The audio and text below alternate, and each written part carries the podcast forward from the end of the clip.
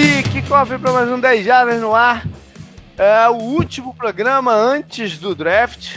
Então a gente está gravando um pouquinho mais cedo, no domingo de Páscoa, para ir mais cedo também, para a galera ouvir antes do, da brincadeira começar. Para fazer uma análise de, caminho de onde vão os times, estou eu, JP. Tá o Bruno do NoFlex. Fala, Bruno. Fala aí, tô aqui de volta depois de faltar semana passada, né? Por motivos de força Pipocou, maior, mas. Pipocou de falar do Mas tô aqui pra, pra, pra gente analisar globalmente é, o draft. Tá certo. E o Rafão, que fez toda esse, essa leva de programas com a gente. Fala, Rafão. Fala, simbora fechar, né? É isso aí. Bom, vamos a alguns anúncios primeiro. É, eu, eu, eu, já avisei em alguns lugares, acho que na semana passada eu cheguei a dar uma pincelada. Esse ano eu não vou participar de nada ao vivo do, do draft, né? Fazer de uma forma um pouco mais relaxada. Então eu vou tá com, vou tecer meus comentários de forma bem falando quase que com, aqui, com, né, com, com a cleta de um olho de um olho só na, na cara mas no, lá no, no nosso grupo do WhatsApp dos nossos apoiadores. Aí lá é o real time, é, a gente brinca e, e, e, troca uma ideia sobre o que está acontecendo. Para quem já assinou e não está no nosso grupo ainda, me manda uma mensagem que eu coloco rápido, né? Rapidinho para colocar. E quem tiver interessado, dá uma olhada lá nas condições e tal e me avisa também para poder participar com a gente. O, o desafio draft, o, né, nossa competição de todo ano já está no ar. Então corre lá, eu aceito os palpites até a meia-noite do dia anterior do primeiro round, ou seja, na, na quarta-feira, meia-noite acabou. De quarta para quinta. Então me manda correndo também quem não mandou ainda que concorre a uma bola para o desespero do meu irmão que detesta botar ela no correio. E estão lá as regras, né? Lá, lá no site são, é, são 15, né? Não precisa fazer o mock inteiro, são os primeiros 15. E não importa se você acertou para que time que o cara entrou, importa é a ordem que ele saiu no draft, né? Na, a ordem que os jogadores foram escolhidos. Então são três pontos se você acertar exatamente a ordem, tipo assim, vamos, vamos, vamos chutar aqui. Se o Ed Oliver saiu em quinto e você colocou que ele saísse, saiu em quinto, você ganhou três pontos. Se ele saiu ou em quarto ou em sexto, que é uma diferença para cima ou para baixo, você ganhou um ponto. E aí depois a gente soma quantos pontos cada um fez e quem ganhou a brincadeira. Então dá uma olhada lá, qualquer dúvida me fala também. É, Bruno, vocês vão fazer alguma coisa lá no, do, de acompanhar no dia ou não? Não, na verdade a gente está indicando o pessoal aí para acompanhar o Rafão e o pessoal do outro futebol, que o Rafão deve falar depois. Uhum. Porque, porque no Flex a gente é meio selva assim, dia de draft. Uhum. E a gente, a, a, gente faz uma, uma live né, só dos participantes ali e fica um xingando até a décima geração. Sendo outro. É, é uma coisa que não dá para passar por público. Censurado, né? Para é, censurar. É, Beleza. Então, Rafão, manda bala aí, cara. Como é que vai ser o, o a brincadeira de vocês lá? É, Quinta-feira, a partir das 9 horas da noite, a gente abre a live no canal do pessoal do O Outro Futebol, youtube.com barra O Outro Futebol. É, já se inscreve e ativa a notificação lá para receber no celular, receber o aviso aí de quando a gente estiver entrando. Estarei eu, Pedro Pinto, Guilherme Beltrão, o Daniel Tênios e o Marcelo, que também treinei no ano passado lá no Vasco, faz parte do canal, para comentar o primeiro dia, brincar com a galera, muita interatividade também, porque o legal do YouTube é esse papo no chat também, a impressão da rapaziada. Então chega junto, coloca a live no celular, joga na TV e se embora, porque já não tô aguentando mais esperar esse negócio de draft. É, eu tô com crise de ansiedade. Tem Game of Thrones, draft, não tá dando mais o negócio. Vingadores. Muita coisa para uma é semana só. Muita coisa para uma semana só. Eu vou colocar lá no post, para quem está ouvindo aí de, de, de, alguma outra forma, é, tá lá o, o link pro canal do o Outro Futebol para vocês assinarem lá e, e acompanharem o Rafão. Beleza. Legal, galera. Vamos entrar então, sem passar por grandes. Não é tanto porque não teve lá grandes notícias extra draft, né, para comentar dessa semana. Vamos direto ao que interessa.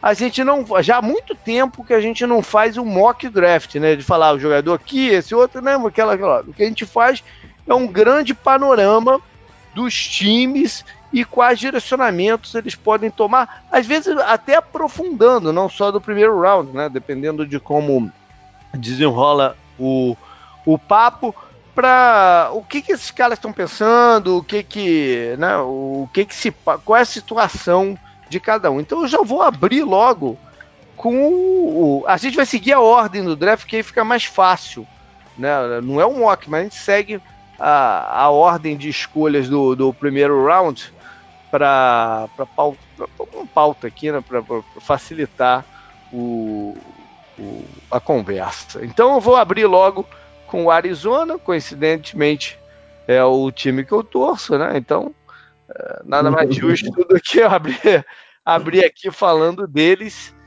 e essa confusão toda de quarterback, é, Rosen, Murray e tudo mais que o Arizona está tentando administrar ou fazer um malabarismo aí. É, eu acho que nesse momento não, não, não tem outra alternativa. Né? O, a escolha, eles dizem que não, mas eu acho que a escolha já está feita né? há um tempo de que eles vão selecionar o, o, o Kyler Murray, o, o quarterback, na, nessa primeira escolha geral e tentar negociar o, o Rosen em algum momento, seja antes do draft, durante o, o primeiro round, ou depois, sei lá né, em algum momento tentar negociar o, o Josh Rosen. É, o Rosen, eu acho que ele se portou muito bem nesse processo todo. Né? Uhum. Não, não, deve ter sido fácil para ele, porque envolveu né, um, um, uma série de questionamentos sobre a capacidade dele de jogar, né, de, de ser um líder da, da, da equipe capacidade pessoal e, e atlética, né? De ser o quarterback que pode levar um time a um patamar competitivo maior. Então não deve ter sido fácil para ele. Acho que ele se portou muito bem nessa né, nesse período, né? Um, uma das questões com ele ano passado era justamente se ele, qual o grau de maturidade dele, de comprometimento. Eu acho que ele respondeu a isso nesse processo. Ele podia ter dado piti, né? Podia não ter aparecido para a semana de trabalho voluntário que teve lá na Arizona na semana anterior. Né? Podia ter botado a boca no trombone que, e, e, e, seria até compreensível se ele tivesse feito isso. Uhum. Mas ele, ele, ele, ele, manteve uma postura né, de não, tô aqui, a decisão não é minha, né, tô, tô fazendo o meu, foi o primeiro a chegar lá no, no, no, no, no treino e todos os, os, os, companheiros falando muito bem dele, né, levantando a bola dele, acho que só ajuda a aumentar o valor dele. Essa última semana, nos últimos dias dessa semana, ele meio que deu o único, único emputecido, assim, sinal de emputecido, que foi quando saiu o esquedo da, da, da NFL e cada time fez um videozinho, a maioria, quase não sei se todos, mas a maioria fez um videozinho, né, para animar a torcida. E no vídeo do Arizona, não, ele não aparecia em nenhuma imagem do vídeo. Uhum. E o nego pegou, né? Ó, oh, os caras não botaram nada. E aí no dia seguinte o Arizona editou o vídeo colocando umas imagens dele. Aí ele meio que falou lá que, ah, não sei o que vai acontecer, mas a, a minha parte é se eu ficar, fazer o melhor possível, e se eu for para outro lugar fazer com que eles se arrependam. Né? E acho que ele se portou bem no processo todo. É, existe ainda a, a, a, possibilidade do Arizona escolher um, um defensor aqui na, na, primeira geral ou fazer um trade descer para pegar o defensor, mas essa altura isso não está parecendo que vai acontecer. Eu tô pagando, eu tô pagando por isso. Eu é, nunca eu, fiz eu uma aposta na minha vida. Mais. Eu, ah, eu, o Bet, o, o Bet ah, 365, a primeira é. vez que eu fiz uma aposta na minha vida, tá pagando 21 pra escolha do Keenan Williams. Eu gostei, botei cinquentinha lá. Eita. É, vai. É? Olha Se eu ganhar, ganho, ganho 1.050 reais. Aí eu Beleza. vou me divertir bastante. Tô com esse Beleza. feeling. Isso aí. Hum. Não, mas é. Eu Tem base acho, nenhuma. É, eu acho que, que já foi, entendeu? Agora é só uma questão de como que eles vão negociar o, o, a situação do Rosen. Pode ser até, eu não duvido que isso já esteja é, negociado também, mas a NFL é, pediu para não, não ser nada divulgado para não tirar o suspense do draft. Isso pode, pode já estar acontecendo também. Né? Já, já tem um, muitos anos, porque o, o, primeiro time do draft, pela regra, ele já pode negociar com o jogador que ele escolheu, já pode até assinar o contrato do cara agora, antes do, do, do draft começar. Mas já tem muito tempo que isso não acontece, porque o draft, além de tudo, virou um show. Né? Uhum. É um programa de televisão que acontece é, simultâneo com, por exemplo, playoff da, NF, da NBA e dá mais do que o dobro de audiência do playoff de um jogo de playoff da NBA.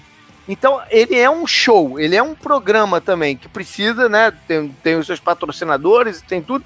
Então há muito tempo já que isso virou um show e não acontece essa situação. O último, sem brincadeira, o último que eu lembro de ter se ter assinado antes do draft foi o Mario Williams com, com o Houston. Isso já vai, ó, um tempão. Eu não, eu não lembro de outro mais recente ter acontecido. Porque pode. Você pode já estar tá contrato assinado. E aí o draft da segunda rodada começa já pelo segundo. Entendeu? Mas a NFL não quer isso, não quer minar o show. Então, eu, eu, eu não duvido que já esteja tudo alinhavado. E só não divulgado. Tá? Mas é, vamos ver. O Arizona poderia ter seguido vários caminhos, né? Porque o time tem vários buracos aí. A unidade de recebedores né, tá, tá, tá bem fragilizada ainda. É, a linha ofensiva sempre pode receber reforço. E na defesa como um todo, né? Estão mudando de esquema de novo. É bom buscar jogadores e um, um, um draft forte em, em pass rushes e, e, interno da linha tem valor aí pro, pro topo. Enfim. Cê, o, o, Bruno já postou diferente aqui, mas meio que no chute, né? Mas e aí, Rafão, tu, tu acha que esse barco já foi também? É, eu já caí dentro do que pode ser o maior smokescreen da história. é. Mas tô acreditando que é isso mesmo, é Kyler Murray na 1.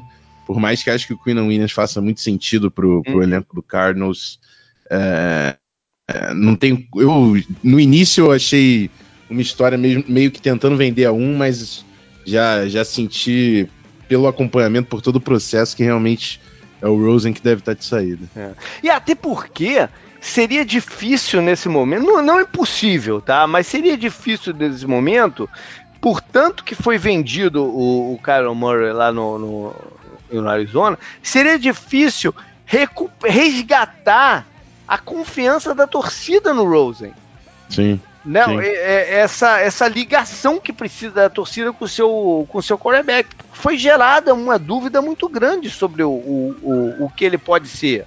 Né? O, as camisas entraram todas em liquidação, não sei o que. A parte institucional já está comprometida. Né? O, o, aí vai entenda como quiser, se eles administraram bem ou não, não estou nem querendo levar pra, pra, por esse lado, mas já está comprometida. Então eu acho muito difícil que isso não aconteça agora. Eu só sei que eu tô separando já 1.050 reais para ir pro Tour de Jardas. Aí. Legal. Então, é. Eu, eu, eu, eu, sempre fiquei muito dividido como torcedor do, do que, que eu gostaria. Mas agora também eu, eu, eu tenho que lavar as mãos e, e deixar acontecer o que for. Não, o que for será. Bom, vamos falar então do de quem está escolhendo o número 2 que é São Francisco. Rafão, tu quer fazer a introdução aí do, da situação dos 49ers? É, o 49ers aqui, como todo todo dono de second overall com quarterback na primeira escolha, né? Tem a oportunidade de pegar o melhor jogador na board, porque uhum. investiram pesado no, no Garoppolo, então não existe a necessidade de quarterback. Na primeira escolha, saindo Murray, eles têm aqui a, a grande oportunidade de escolher o, o, jogador que eles melhor avaliaram nesse processo. É, na minha opinião, é, Williams e Bouza estão muito próximos e eu acho que uhum. o Niners há algum tempo precisa de um edge rusher de impacto. Então eu, eu veria aqui um cenário muito. É, não vou dizer que é o único específico esse caminho, mas o maior, o mais provável na minha cabeça é Ed Rusher, é Nick Bouza, é, que vai chegar para junto com o DeFord, que foi contratado esse ano, fazer uma dupla de Ed Rushers que a gente não vê no, no 49ers há algum tempo. É, então eu, eu vejo uh, outra possibilidade seria o, o próprio Keenan Williams, mas uhum. tem dois prospectos ali que o 49ers draftou e aposta no desenvolvimento, que é o Armstead e o Buckner. Então acho que o. E por mais que o Solomon Thomas também tenha sido uma escolha alta, ele. É, a gente Essa sentiu uma é frustração. Parada, né, né, cara? Essa que é a parada do 49ers. Eles já investiram muito nessa mesma área do time, uhum. né? É, são Sim. muitas escolhas é, nos últimos cinco anos. E é, é, é difícil você arrumar snap para todo mundo assim, né? A não ser que você queira já abrir mão de alguns deles. Né? Eu acho que do, do Armstead esse barco já passou. Agora, eu não sei Sim. o que, que, eles pretendem fazer com o, com o Buckner, que não chega a ser um jogador de interior da linha. Né? Ele também uhum. é um jogador que alinha por fora. Sim. É, assim, teve, teve uma notícia essa semana, é, até tem uma thread interessantíssima lá do Niners do Caos sobre isso, que eles mudaram o, o coach de linha defensiva, que é o mesmo que era de Miami ano passado, que adotava o, o Nine Wide, né? Uhum. É, aquele, aquele esquema que joga com, com dois nine techs e, e os dois é, jogadores de linha defensiva interior, eles são mais leves, eles jogam mais espaçados. Então, assim, seria uma solução para tentar, poderia ser uma solução para tentar usar o, o, Solomon Thomas e o DeForest Buckner pelo meio. E aí, no que o Rafa falou sobre o Boza, é, talvez o melhor jogador para eles atacarem pelas suas características de jogar no Nine Wide seria o Josh Allen, que é uma possibilidade, porque é um jogador mais explosivo e tal, e poderia talvez até jogar é, é, cobrindo passe em certas circunstâncias, mas aqui acho que ele é nem relevante. Então acho que é uma coisa para a gente ficar de olho aí no, no 49ers, que eles podem estar tá migrando o olhar para o Josh Allen por causa do esquema que eles estão eles estão modificando. Porque jogador por jogador, o Boza não tem nem que discutir em relação ao Josh Allen. Né? É, eu não sei se o, o John Leach conseguiria justificar essa escolha para a torcida nesse momento. É, a não ser que ele fizesse um trade para baixo. Né? Não, não, sei se ele consegue justificar aqui. Mas no trade para baixo, eu acho que ele não, ele não consegue Josh Allen porque a hype tá muito alta do Josh Allen. Ah, não sei, não sei. Eu acho, eu acho, eu acharia muito estranho se ele conseguir, né, é, fazer isso. Ele ia colocar muito na reta o dele, né? Não sei.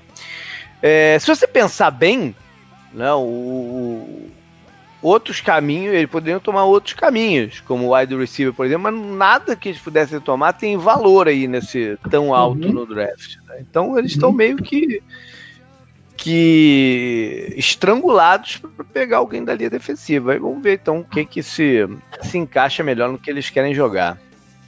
O terceiro time a escolher é o New York Jets, Bruno. Para que lado que você acha que eles vão? Olha, eu acho que o New York Jets vai ficar ali paradinho esperando o posicionamento do, do Arizona Cardinals. Né? Eu acho que é mais, mais, mais do que importante o, o posicionamento do 49ers no draft é o do Cardinals. Se o Cardinals for de quarterback, eu acho que tanto o Kenny Williams como o Nick Boza vai ser onde eles vão apertar o gatilho na terceira escolha. Porque são dois jogadores que entrariam, encaixariam como uma luva é, no esquema do, do, do Jets. E são jogadores assim, playmakers, né, cara? Que é o que falta para essa defesa. Já teve algumas adições muito importantes, né, a manutenção de outros jogadores importantes, mas falta aquele jogador para tomar a defesa e chamar de sua. Porque o ataque me parece que está muito bem entregue agora na mão do Le'Veon Bell para ajudar no desenvolvimento do Sandarno. É, eu acho que no decorrer do draft, nas próximas escolhas, eles podem acionar um ou outro recebedor, embora tenham renovado os seus recebedores agora ainda falta aquele wide receiver mais, mais dominante fisicamente, mas eu acredito que eles vão apontar para a defesa e no que cair no colo deles, eles vão apertar o gatilho sem medo de ser feliz e vão estar tá fazendo a melhor escolha possível para mim. O, o Jets foi o time que, desde o primeiro momento, sempre deu a entender, não, acho que eles foram bem explícitos até, que eles gostariam de fazer um trade down, descer no, no, no draft. Né? Desde uhum. ele, ele, ele, esse é, é, aberto, essa, essa, essa opinião deles. É, o motivo, o, o, o, eles fazem isso, por que, que eles fazem isso ao invés de esconder o que querem fazer para negociar e tal, valorizar? O que eles querem dizer é que a gente sabe que tá, tá difícil de arrumar time para subir, então ao, ao, anunciar, nós estamos dizendo para a liga que nós aceitamos um valor menor do que o normalmente se pagaria por uma escolha de terceiro, terceira geral. Uhum. É, é, essa é a minha interpretação. Tá? Estou anunciando para a linha, liga. Olha só, vem, faz tua proposta que a gente está interessado em descer, então pode fazer tua proposta. Não vou... A liga tem um monte daquelas tabelas, não? O, a escolha 3 vale tanto, e aí soma com a que tu tem, então o, o, o que eles querem dizer, nós aceitamos uma oferta menor do que seria o, o, o padrão para subir até aqui. Se eles vão conseguir isso ou não, não sei. Né? O, o, o, que eu, o que eu vejo dos Jets é que eles precisam é, fazer tudo que tiver ao alcance deles para o Sandarnold ter uma baita de uma carreira na NFL. E para isso eles precisam, né, Rafão, que ele tenha uma linha ofensiva sólida. Talvez o ponto, o ponto ideal dos Jets seria escolher um baita de um left tackle, assim, né? E uhum. talvez case com essa história deles quererem fazer um trade down, porque eles não estão vendo um cara para escolher ali no número 3. Se é, tivesse, se tivesse, vamos dizer assim, o, o Tansel sem a máscara do Bong, é, uhum. ele, ele, eles, eles não estariam com essa conversa. Sim. Né? Certeza, porque até porque é, tem o, o Jonah Williams ali, que por mais que seja um, um left tackle que provou por produção, é, não é aquele grande atleta, o prospecto com o físico ideal e tudo mais, que normalmente são os mais valorizados quando chegam no draft para sair no top 5, como foi Trent Williams, o próprio Tunsil, aquele uhum prospecto blue chip, né? Não uhum. temos de tackle nesse draft. Então, e talvez um cara que chegasse próximo, que é o Jawan Taylor, é muito projetado na direita. Então, é.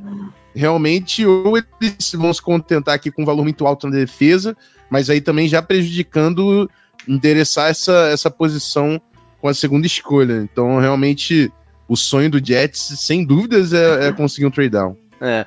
Agora, se eles tiverem, se eles forem obrigados a escolher, eu acho que eles também, como o Bruno falou, eles vão para a defesa, ou por um lado ou para o outro, eles têm como justificar, eles podem escolher o Keenan Williams, porque existe uma incerteza sobre o que eles pretendem com o Leonard Williams, né, se renovar ou não o contrato dele, então seria uma, uma não, um, uma forma de, de, de, fazer a troca, ou um pass rush externo ainda mais lembrando que eles tentaram a contratação do Anthony Barr para isso, que, né, que refugou e voltou para pro, os Vikings, mas lá, uhum. lá nos Jets ele jogaria com pass rusher externo, ou seja, ele, eles estão atrás de alguém para fazer essa função também. Então eles podem ir por vários caminhos. Né? Bom, o, aí na, na, na sequência vem o time que tem mais escolhas nesse primeiro round que é o Oakland Raiders. Tem três escolhas: é a número 4, a número 24 e a 27, que são escolhas geradas pelas trocas do uh, Khalil Mack e a Mari Cooper. Os Raiders entram. Primeiro, eles criaram uma situação de que, né, também de certeza sobre o seu quarterback, mas acho que não tão profunda como o, o Arizona fez. O Raiders, é, para mim, é mais uma de deixar todas as opções abertas mesmo. Agora, eles têm que sair desse draft com um pass rusher. Eu não sei que posição que vai ser, mas eles têm que sair com um pass rusher de peso. Eu acho que vai ser aqui na, na, na, na número 4, para justificar o que eles fizeram com o, com o Kalil Mack. Né? O do Amari Cooper, como eles já contrataram o, né, negociaram o Antônio Brown e contrataram o do Chargers também, é, eles não, não, não, não têm que, que ir nesse caminho. Mas eu não tenho dúvida que eles precisam sair com o, o, o, o pass rusher. E aí eles vão ter que estar de olho para ver o, o que, quem é o cara. Que não pode ser um, um pass rusher qualquer. Ele tem que ser um que eles, eles tenham certeza absoluta que vai funcionar dentro do, do, do esquema dele. Não pode, esse aqui não pode ser um tiro na água. Tem que ser um tiro certeiro. Então, não, eu não acho totalmente improvável que eles tenham que dar uma subidinha no, no, no, no nessa ordem, ou pegar. Essa é a minha aposta também. É, ou pegar em segundo, ou até umazinha só, para garantir essa pessoa. Aí vai depender de quem é que eles enxergam desse jeito e uh, qual é o desenrolado do, das escolhas. Eu acho difícil, São Francisco e Oakland, eles têm uma, uma rixa muito grande, cara, ali da, eles não são da mesma conferência, mas eles têm uma rixa muito grande de entre eles mesmo, né? Eu acho que agora, área, né? É. E essa confusão de estádio agora recente lá deu até uma cerrada, porque o Oakland, não, os Raiders, quer dizer, tentaram, é, tentaram jogar na, dentro de São Francisco, quando estava com, com, o problema lá do, do de resolver o, o, contrato do lease de, do, do, estádio atual. Aí o 49ers disse que ia barrar se eles fechassem mesmo aquele negócio. Ou seja, existe um, um relacionamento ruim aí. Eu não sei se eles conseguiriam uh, viabilizar a troca até o, a segunda geral. Vamos ver. Mas ele, que eles têm que dar o tiro certo de, de pass rush, eles precisam. E, e aí, com as outras picks, né, se eles não usaram nenhuma delas para subir, acho que eles vão tentar achar mais algum skill position aí. Não, não necessariamente um wide receiver, pode ser até um tight end ou, ou, ou um running back. E sei lá o que, que vão fazer com a, com a outra escolha, né? O, o Gruden mandou já pro Melk, né? Que ele não pode errar. Pô, eles geraram muito capital de draft pra, pra fazer cagada, né? Já botou uma pressão lá no, no, no Mike Mayock. E eles têm, eles têm que construir um, um, uma imagem boa para se mudarem para Las Vegas com um time né, que, que gere é, o máximo de de repercussão e tudo mais. Então eles, eles têm que dar tiros certeiros aí nas suas escolhas. E lembrando que o Gruden não tem um bom histórico de trabalhar calouros, de botar calor. Ele bota o calouro para jogar, mas ele não tem um histórico de fazer com que o cara chegue no patamar certo é, na passagem dele por Tampa. A, a, a pelo, pelos Raiders anteriores eu não, eu não sei dizer, mas por Tampa ele não teve. teve. Tiveram boas escolhas, caras que pareciam que iam né, come, bons inícios, mas não davam o salto seguinte. Então tem várias responsabilidades aí na mão de Gruden e Mike Mayock. Na sequência vem o Tampa Bay Buccaneers, Rafão. Eu vou te falar, eu vou até te, te, atropelar um pouquinho aqui. Quando eu fui fazer minha análise time por time, que está rolando lá no site, que é a série é, que eu chamo de Olho no Draft, os Buccaneers uhum. nos últimos anos, eu via sempre um time que com poucos buracos no elenco, né? Mas eu me uhum. assustei com o que eu fui anotando de possibilidades que os Buccaneers podiam ir esse ano. Tomei um susto mesmo. Uhum. O que, que você é, viu? Tem, tem bastante, bastante vaga mesmo, né? A gente poderia ver um reforço de linha ofensiva.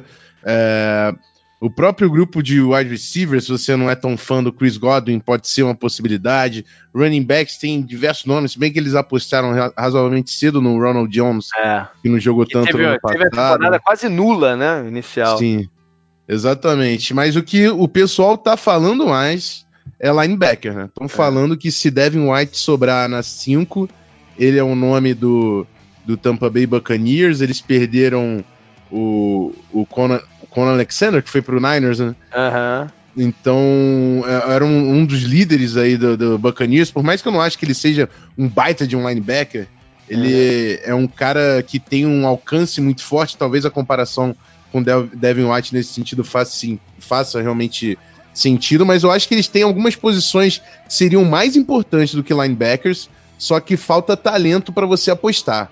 Eu acho que se tivesse um corner de alto nível ali, o Bucks iria de corner.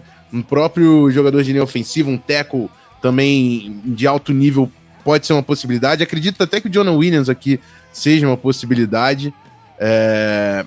Pelo que eu entendi, o Devin White está alto na board dele, mas pelo valor da posição, acredito que é uma escolha mais por necessidade do que por valor aqui do Buccaneers é. que vai ser tomada. O Bacanias criou essas necessidades, né? Pela troca de comando de, de, de, de, treinadores que quem chegou lá, que é o Bruce Arians, né, levando com ele o Todd Bowles para defesa, eles jogam de maneira muito diferente do que o, tanto na, então tanto no ataque como na defesa, né? Eles jogam de maneira muito diferente com que o elenco do, do Bacanias foi montado. Eu acho que por isso que a gente está vendo tantas é, possibilidades.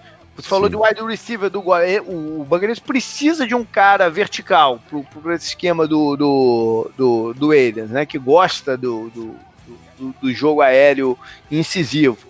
É, na defesa, o Todd Bowles precisa desse linebacker capaz de blitz, né? Que é a característica principal do, do, do Devin White, mas também precisa do cornerback que seja capaz de, de, de, segurar as pontas homem a homem, já que ele faz tanta blitz, precisa do safety que tenha versatilidade para marcar um Tyrande, para cobrir uma zona específica, e também precisa do cara de frente que, que seja capaz de, de, de, de segurar o, mais de um gap, e talvez por isso que eles estejam tentando é, encontrar um comprador pro, pro Gerald McCoy, ou seja, tem muitas possibilidades mesmo pro, para os Bacanias, né? E aí vai depender do que, que como, como ele vai ver aí o, esse iníciozinho do, do draft acontecer.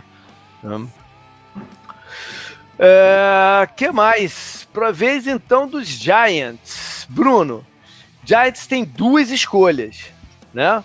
Tem essa número 6, que é da, da ordem que a gente está seguindo, e tem a 17 que veio na negociação do Odell Beckham um, uhum. seria o pique dos Browns. Os Giants precisam, para né, acalmar sua torcida, sair desse draft com um quarterback.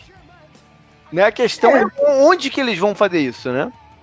É, eu, não, eu não sei, sinceridade, pelo que a gente está vendo o desenrolar do, da história no Giants, eu não acredito que em 2019 eles vão sair com o quarterback. Eu acho que eles ainda apostam no Eli Manning para esse ano e, e, vão esperar a próxima classe, porque primeiro que eles estão numa posição um pouco mais é, difícil que a do ano passado, por exemplo.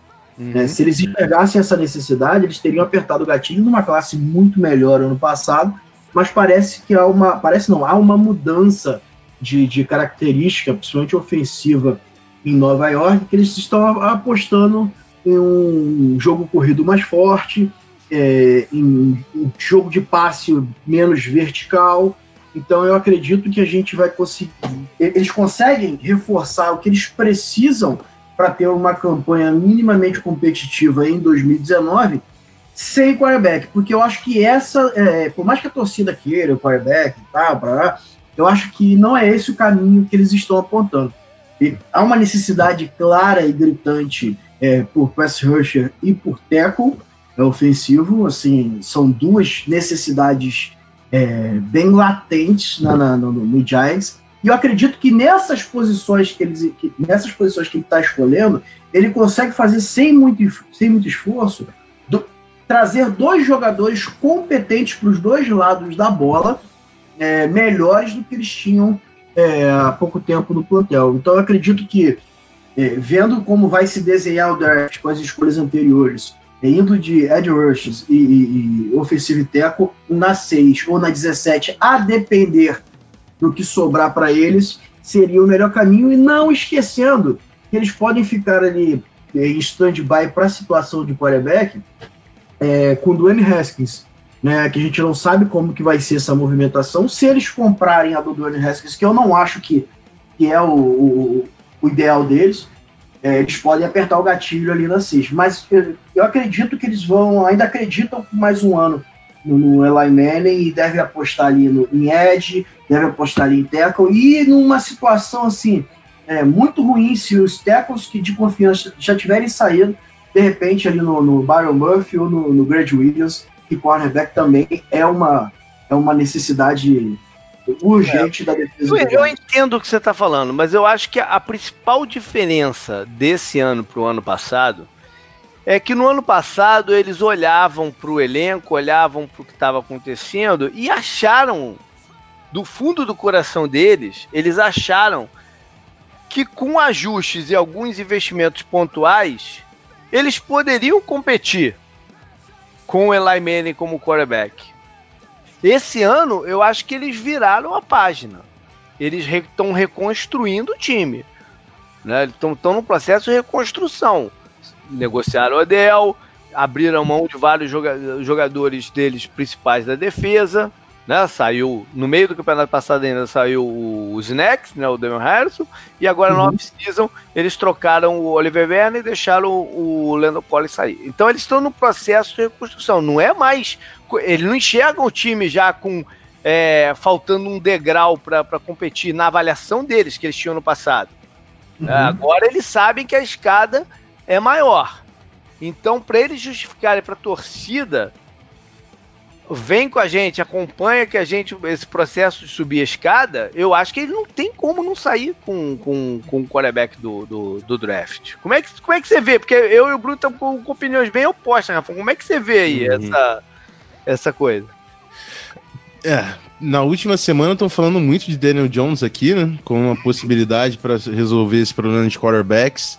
É, minha opinião é que, como general manager, você é, tem certas coisas que você não pode ultrapassar. E para mim, ele tem que identificar as forças da classe, entender que o quarterback está bem atrás de outros. Você tem aqui a possibilidade de, de repente, pegar o melhor offensive tackle da classe, um edge rusher que seria top 3 de repente um outro ano, não sei, com um Josh Allen por aí, eu, eu acho que você estaria abrindo mão de muito talento para endereçar quarterbacks nessa posição. É, você ainda tem a, a escolha número 17, né? Que é uma, uma possibilidade ali de conseguir um quarterback também. É, vai partir, é claro, de, de, um, de uma conversa, de um network, para saber como é que os outros times também estão pensando em relação a quarterback. Mas é aquilo também que eu e o Pedro a gente sempre fala, né? Se você achou o seu cara, não dá para arriscar. Não é. dá para arriscar.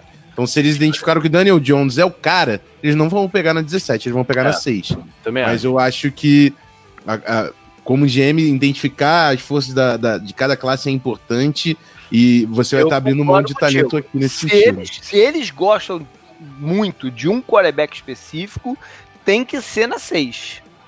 É. Porque sempre existe a possibilidade de algum outro time pular na frente deles para pegar o, o, o, uhum. o, cara, né?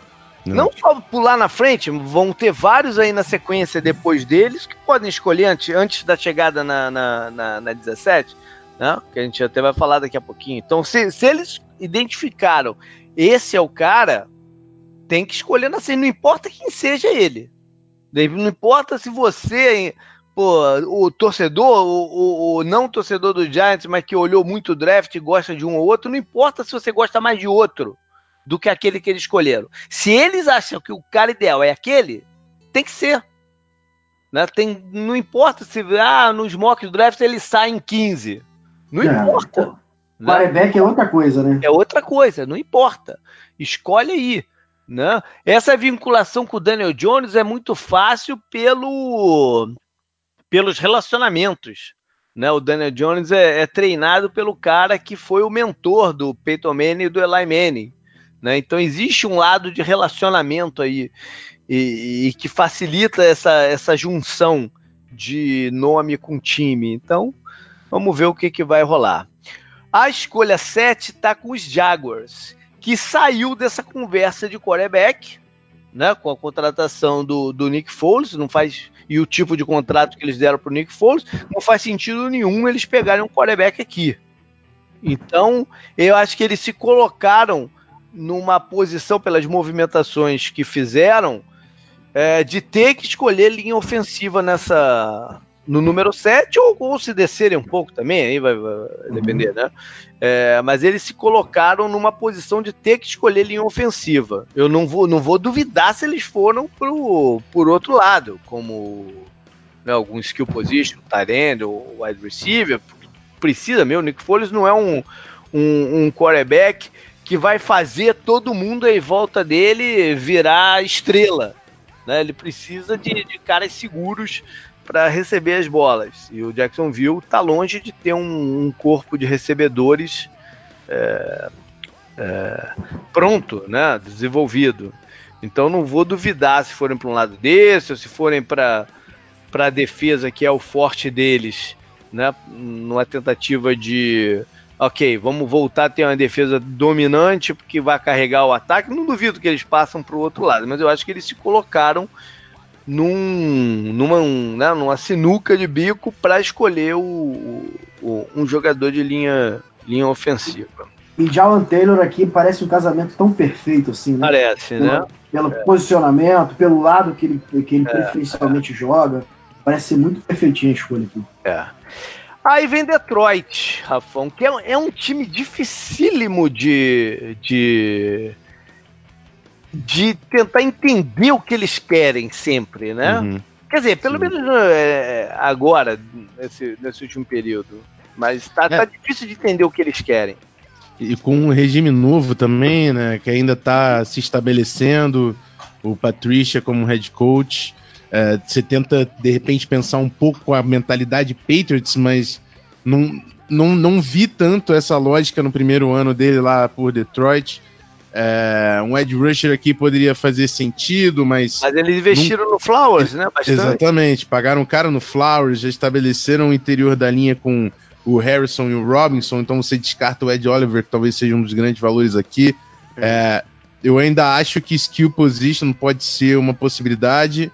É, mesmo com o histórico do Eric Ibram, você tem Tyrant de alto nível disponíveis aqui. É, um, é uma posição naturalmente é, desvalorizada, né, que não sai tão cedo, mas eu acho que você tem que respeitar as exceções e, e são dois caras que parecem exceções no Fantasy no Hawkinson. Para mim, é o caminho mais claro de valor e necessidade para esse time do, do, do Detroit Lions. É, falta valor de corner, que talvez poderia ajudar aqui também. De repente, é a primeira, o primeiro corner sai aqui, é. mas não acho que tem um, um valor top 10 nesse grupo de cornerbacks. Então, eu ficaria no caminho do Tyrande, podendo de repente até tentar acertar um BPA, alguém descendo, é. para garantir valor, em vez de matar uma necessidade na primeira rodada. É. É, Detroit está bem complicado de, de, de, entender o que, que eles vão. Que... Está com cara de Rashan Gary aqui para a gente se divertir um pouquinho. Bom, passa para Buffalo então, Bruno. Já que você tocou aí em Rashan Gary, Buffalo parece estar de olho no, no, na sua linha defensiva, né?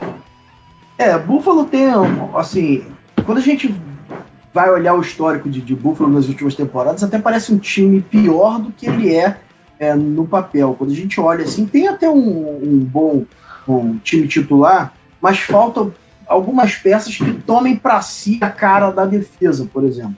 Né, eu acho que tanto Ed Rusher como interior defensive lineman são duas situações que o Buffalo vai olhar com bastante carinho, principalmente na posição que ele, que ele se encontra, né? É, a posição de número 9 ali, ele pode pegar um, um talento que pode ser um jogador de franquia, né, dependendo de uma situação que possa é, é, o jogador cair ou preferência de outras franquias. Eles têm ali o Gary Huggs e o, e o Trent Buffy como dois jogadores é, com boa qualidade, Shaq Lawson para poder participar da rotação, mas ainda falta um Ed Rusher que possa ser a estrela da franquia. Eu, eu não ficaria assustado né, se eles pudessem atacar aqui um Tyrande. Embora eles tenham ido na, com o Tyler Croft na Free Agency, na free agency é, jogadores como Noah Fent, eles podem ter impacto assim muito grande e ser bolas de segurança para o Josh Allen, que a gente não pode esquecer aqui que é um jogador em desenvolvimento. Ele precisa de, de, de, de jogadores que tem, bem segurança a ele como quarterback, principalmente nesses primeiros anos de NFL. Mas eu acho que num desenho todo de, de draft, é, eles conseguem bons valores é, após a primeira rodada de linha defensiva e talvez não consigam valores semelhantes é, como no Afente, como TJ Hawkinson, são os dois melhores Tyrants do draft. Eu sei que é alto aqui, eu sei que pode parecer um pouco fora do padrão. Talvez até o, o, o TJ Hawkinson possa ajudar no desenvolvimento do, do jogo corrido, que eles estão agora apostando ele Sean McCoy e Frank Gore. Eu, eu particularmente não, não, vejo muito futuro, mas eu acho que o Bills tem uma, uma possibilidade aqui de ser competitivo esse ano. E essa, essa possibilidade passa de acertar principalmente nessa primeira escolha, o que eles querem. Se eles confiam muito na linha defensiva, né, com a boa produção, eles esperam desses jogadores que muitos são promessas, outros já estão é, com seu prazo de validade vencido, ou se eles querem um playmaker para ajudar no desenvolvimento do, do Josh Allen.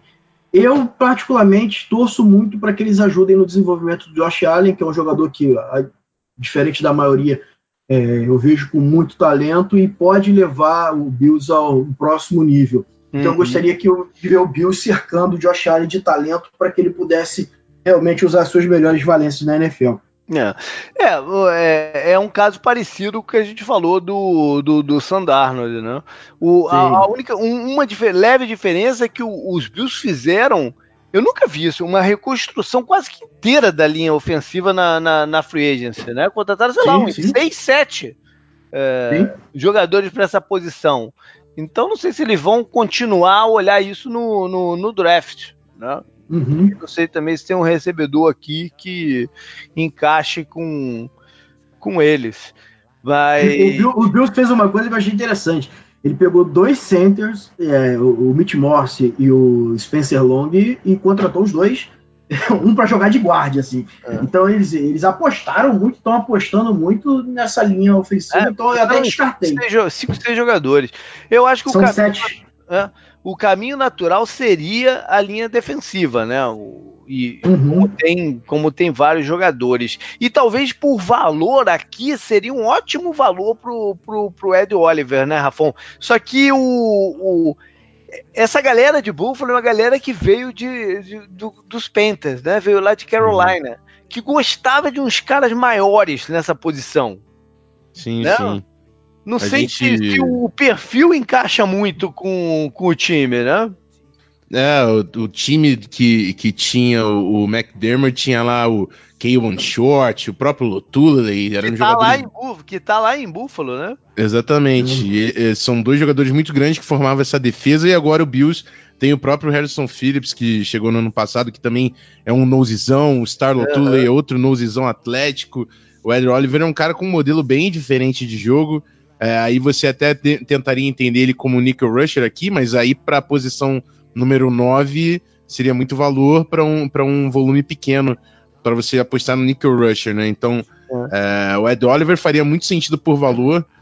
Muita gente fala do próprio DK Metcalf, mas já tem ali o Zay Jones que vem crescendo, apostaram no, no Cole, no Brown. Então, acho que linha ofensiva wide receiver pode ser uma. Ed Oliver faria muito sentido, mas até um Ed Rusher caindo, né? Não, não, não, descartaria como uma possibilidade pro, pro Buffalo Bills. É outro time que tem uma certa liberdade para apostar em valor na número 9. É. Eu, eu, assim, eu acho que a linha defensiva, talvez para o Buffalo, pode ficar por, por, uma segunda escolha. Eles monitorando um jogador que eu acho que tem muito a ver com o que eles fazem defensivamente, assim, e é um playmaker que é o Jeffrey Simons. É, ele, pelos problemas que tem, o Buffalo pode monitorar ele ali na, na 40, subir um pouquinho, talvez se, ele deva cair no draft pelos problemas que ele tem. Então é um jogador que seria um encaixe interessante ali para o Buffalo. Uhum. Bom, passar para Denver então, que é um time que também tem muitas uh, oportunidades, é um time bem diferente do que foi, do que foi campeão há pouco tempo, né? Eh, já vai para sua terceira comissão técnica desde então. E é, é um time que, que, a conversa começa por, por quarterback, né? porque precisam uh, é, estabilizar a posição, fizeram o trade pelo, pelo Joe Flaco, e aí fica a pergunta: se eles querem dar um ano inteiro para o Joe Flaco mostrar o, o, que pode fazer, ou se já querem colocar um fogo no rabo dele, né? Que é draftar um, um quarterback e, e, e ser uma pressão enorme ele viveu uma situação parecida com o que ele viveu em, em Baltimore no, no, ano anterior, que é uma questão de tempo. Se você drafta um quarterback na número 10, é uma questão de tempo até ele jogar. Né? Então eles têm que saber o que, que eles querem para esse ano de, de 2019. É, não vou duvidar, sigam qualquer, qualquer um dos caminhos. Né? Eles têm outras posições que eles têm que olhar com carinho também, como wide receiver até, porque o Emmanuel Sanders, a gente não sabe quando que ele vai poder entrar em campo, né? A lesão dele foi bem tarde no, no, no campeonato, ainda tem posições da linha ofensiva para solidificar. É, e a defesa deles que não é, não tem mais o mesmo talento da que levou até os títulos. Né? O linebacker em específico tem muito tempo que eles não não dão atenção a seus linebackers. E o Vic Fangio, que é o novo treinador, a defesa dele meio que começa pelos linebackers. Né?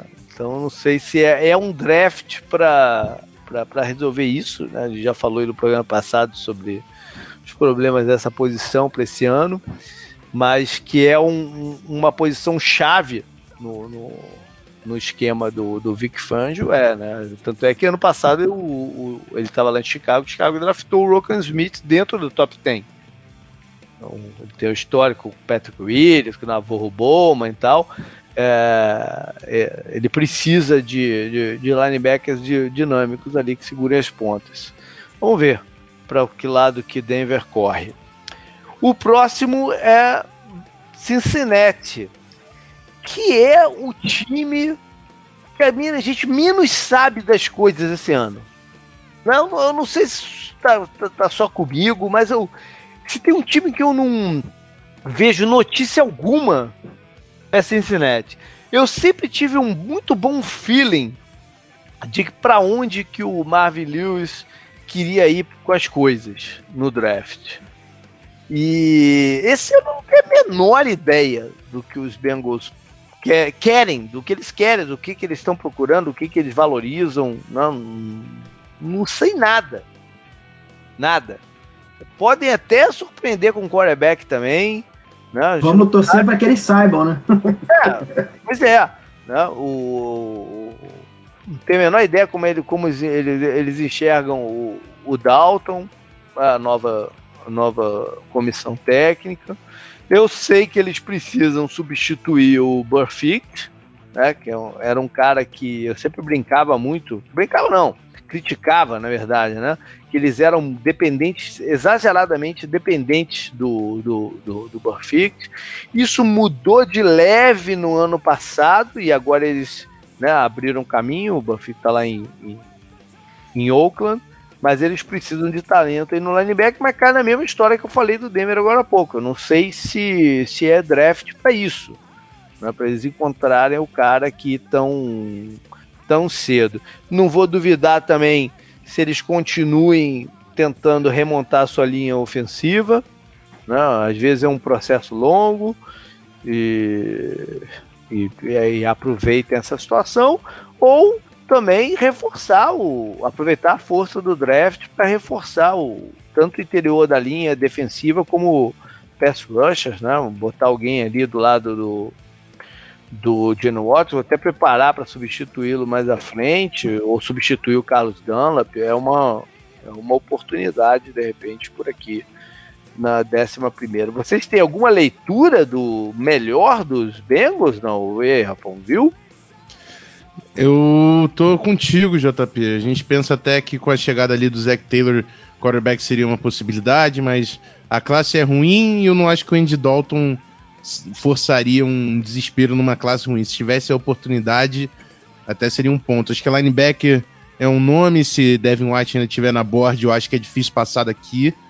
Mas já que estão falando que ele sai antes, eu realmente fico meio balançado. Devin Bush é um reach para mim nessa, nessa altura. Próprio linha ofensiva pode fazer sentido, mas como é um regime novo, acho que vai ser até uma escolha. Sempre é, tem aquele impacto da primeira escolha do cara como head coach, na né? primeira vez que o Zach Taylor está sendo head coach. Então a gente já, já vai dizer um pouco sobre sobre ele essa, essa escolha aqui. É, e o, o Bengals é um time sem um general manager de verdade, né? É, é tudo uhum. meio que o, o head o Marvin Lewis tinha muito input no que eles faziam. Né? Então tem que ver se o Taylor tem a mesma negócio, se eles mudaram a estrutura, a gente não sabe como é que as coisas estão acontecendo em Cincinnati, né? Eles estão mantendo tudo muito dentro da gaveta, desde a escolha do, do técnico até esse momento do draft, né? Tá, tá, tá bem, bem diferente a coisa por lá. Próximo então é Green Bay, Rafão, que também tem duas escolhas no, no draft, né? Tem essa número 12 e tem lá depois a 30, que era a do Saints, Saints né? Na troca Isso. do Davenport no, no, no, no ano passado. Sim que, é, que um... os Packers devem fazer? Cara, um, muita gente já tava colocando Ed Rusher aqui pro Packers na, na 12 só que com a Free Agency veio Preston Smith e Zadarian Smith, né? Pagaram uma uhum. grana em dois veteranos, então você dá uma maciada aí nessa necessidade. É, eu acho que linebacker aqui pode também fazer sentido, mas não acho que vai ter valor suficiente. É, tem muita gente falando do Tyrant saindo aqui, e eu acho que seria interessantíssimo ver o Aaron Rodgers com, com um desses Tyrants também. É, mas para mim, na 12, o, o, Packers vai de Best Player Available. Tem que ser talento, até por ter uma 27, não ter nenhuma necessidade monstruosa no time depois da, da, da Free Agency. Eu acho que o Packers aqui tem que ser valor, tem que ser um Devin White se estiver disponível, um Eric Oliver também se estiver disponível, pode ser uma possibilidade. É, eu acho que o Packers na 12 tem que reforçar. Mas eu tenho para mim que ou na 12 ou na 27 o Packers pega um Tyrande na primeira rodada, porque é uma classe muito forte, skill position é, é ainda é uma necessidade, você precisa dar armas e playmakers para Aaron Rodgers. Eu acho que é uma primeira rodada para você conseguir garantir isso é, nessas escolhas. E, tem, e vale um pouco do, do, do discurso lá do quarterback, né? Não é tão intenso, mas se eles identificaram que um Tyrande ali pode fazer diferença pro time, eu não duvido que ele saia na 12, não. O, o Davante Adams deu uma declaração esse ano que ele vai jogar mais no slot, né? Há pouco, essa semana, semana passada, sei lá. Uhum. E eu não sei se isso quer dizer que eles estão pretendendo né, ir de wide receiver no. no... Eles, eles têm vários jovens no, no, no elenco, né? Mas... E, e, de características para jogar no hideout, né? É, o Icone é. Brown, o outro lá que tem um nome composto que eu esqueci também. Então, se são jogadores que acho que o wide receiver aqui é um pouquinho cedo para eles. Pelo, que eles têm, assim, de. Né, É, é eles... aqui só se for o Metcalf, né? Não tem como falar de outro nome na 12 sem ser. Eles têm defensive tackles, né, pro meio. Eu gosto muito do, do, do Kenny Clark. Uhum. E o. Mike caramba, Daniels. O, o, Mike, o, Mike, o Mike Daniels, é. Mas é, eles não renovaram o, o, Wilkerson, né? Pode ser uma indicação também que eles querem substituir o Wilkerson aqui. Que teve o... esse, esse ano tá mudando o esquema deles também, né? Porque... Não, o Petini, o Petini continua. É, mas sal, sal, salvo engano, eu li que ele pegou meio que o barco no, no meio do caminho, fez alguns ajustes, mas agora, para essa temporada, ele ia implementar o esquema que atualmente. que ele é um, ele é um coordenador defensivo bem competente, né? Uhum. Então talvez essa, essa não renovação aí seja, seja por causa disso, porque é, no ano passado a defesa dele estava, estava bem questionável, mesmo depois do Petinho ajustar uma coisa ou outra, estava é, bem difícil para a defesa de Green Não. Bom, vamos então para Miami, Bruno. Miami que tá nesse processo aí desse esse tank, né? Ô, JP, ah. você falou assim: vamos agora para Miami. Eu e você, não sei, mas se o Rafão for, ele arrumou uma vaga para jogar lá. Porque eu vou falar um negócio pra você. Os caras Estou estão disponível. assim. os caras estão numa, numa situação assim triste em relação a trincheiras. Né? Aliás, em relação a muitos espaços da, da na, na, no elenco, né? Mas em relação à trincheira, tá assim, uma coisa absurda. É, tanto da parte defensiva quanto na parte ofensiva, é, é, fechar o olho, escolher o melhor jogador disponível que vai estar tá reforçando, vai ser o upgrade em qualquer situação. Eu espero assim que o Dolphins possa usar um pouquinho a cabeça e talvez aqui, como o quarterback parece não ser a ideia, mesmo se sobrar o Kyler Murray por um milagre. Mesmo, mesmo com o Fitzpatrick aparecendo, pô, é. dobrado. Tu viu é, dobrado lá no treino? Eu pensei que ele ia reforçar o L com aquela foto. Aqui ele tava, tava esquisito. Então, assim, é, talvez aqui um trade down curto é, para alguém que queira dar um splash em algum outro jogador para acumular escolhas sem sair ali do top 20, né, top 20, top 22, seja o melhor dos cenários para Miami. Porque eles precisam de um, de Ed Rush. É, salvo engano, o, o jogador que tem mais sacks no elenco dele tem, tem três sacks, salvo engano. Uhum. Então, assim, é uma coisa assim absurda. De tackle, eles têm o Tansel, que, desculpa a torcida do Miami, é um bom jogador, mas não é nada perto daquilo que a gente esperava que ele fosse, né? É, mas ainda é um, jogador em desenvolvimento, mas fora isso, é, tá triste a situação para ele.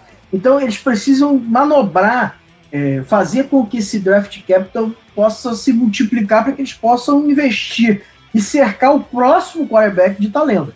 Né? Se eu tivesse que apertar aqui o gatilho uma, uma coisa ou outra, eu iria de, de, de tackle ofensivo, porque no ano que vem, é, tackles geralmente sofrem, né, no primeiro ano, e em ofensiva, em geral, a adaptação é um pouco complexa, mas você dando um ano para maturar, para no ano que vem entrar um, um quarterback calouro, talvez seja o ideal. Mas quando você olha para o outro lado da bola, você também precisa de muita coisa. Então, para mim, o trade down aqui seria o viável. Eu sei que a torcida do Dolphins não, não, não curte, não gosta, eles querem Ed Oliver, eles querem aqui John, eh, John Williams, John Taylor. Mas pelo que, que eu tô entendendo, o que eles querem é o Tua, de qualquer jeito, né? Sim, sim, mas eles precisam cercar o quarterback do futuro de talento. Pois né? é, então, linha ofensiva é, eles é querem, na verdade, acumular é, recursos no draft que vem. É isso que eu... eu acho que não vai precisar, não, JP. Eu acho que a primeira pick já, já tá bem encaminhada, assim, sem fazer muita força. É, eu, eu já falei inúmeras situações aqui que eu detesto essa mentalidade do, do, do tanking, né?